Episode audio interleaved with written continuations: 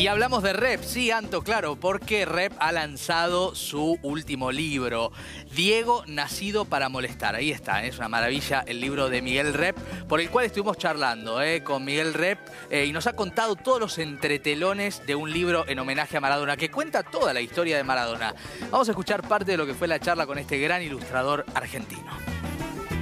El tinte religioso se lo ha dado el pueblo de que era una persona elegida y que se iba a entregar a los demás y que eso iba a significar sacrificio. La infancia de Diego ya la dibujé de una manera pesebrística, con la estrella de Belén sobre Fiorito, con la anunciación previa, es decir, nace de un ángel, es decir, nace de Dios, es el Hijo de Dios que está alumbrando la, la panza de Tota. Y normalmente, así como naturalmente me fue saliendo una primera parte, una infancia religiosa, seguramente porque yo llené ahí todo aquello que no está documentado después en foto.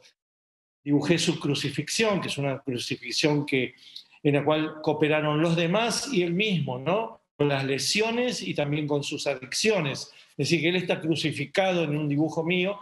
Y luego también con su final, que es un final con un destino divina comediesco, ¿no? Todo el tiempo se cruza la Divina Comedia en mi libro. Mi biografía ilustrada de Diego es muy alegre, es muy luminosa, está muy apoyada en los logros y en la belleza que nos dio en vida, ¿no?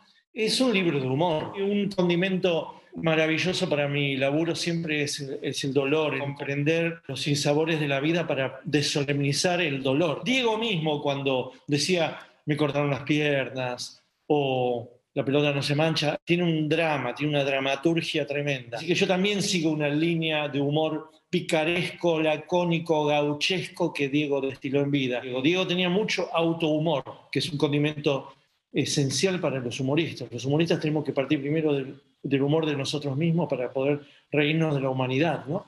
Por eso el libro también se llama Diego nacido para molestar. El humorista molesta. La vida de Diego es así. La vida de Diego es una especie de supercambio permanente, ¿no? Siempre no se queda quieto en un lugar y eso casi lo transforma en, un, en una vida artística. Pero siempre había una resurrección, siempre había un retransformarse. Y la única que nos, eh, transformación que no ocurrió es como la que nos traicionó, que fue la final. No hubo resurrección el 25 de, noviembre del 2020 y eso es la gran sorpresa. Pero Diego tiene una vida eh, llena de imágenes, llena de palabras, llena de actuaciones y llena de, convivencia con, diferentes disciplinas que no son solamente la futbolística. Nunca dejó de ser una vida fiel a su origen, a su origen humilde, a su origen de pobre, a su origen ideológico de, estar en contra de los poderes, ¿no? contra los poderes que subsumen al pueblo. Él siempre estuvo en esa orilla y en esa orilla se lo vio, por un lado, por la izquierda cubana, ¿no? la izquierda de la revolución, y por otro lado con el peronismo, un peronismo que heredó de sus padres. El libro eh, demuestra esas muchas cosas que Diego, legado en el pueblo, va a ser un legado eh, de necesidad religiosa de Diego, y ya lo estamos viviendo, ¿no? Toda la necesidad que tenemos de un salvador permanente de nuestra patria es Diego porque dio felicidad a esta nación,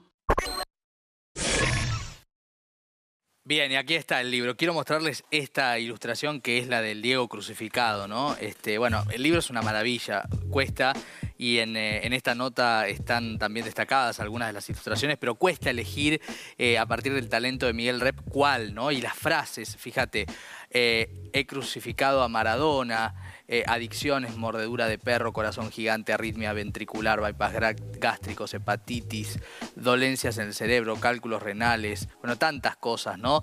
De un hombre absolutamente extraordinario como Diego Armando Maradona, alguien que naturalmente eh, nos ha marcado para siempre.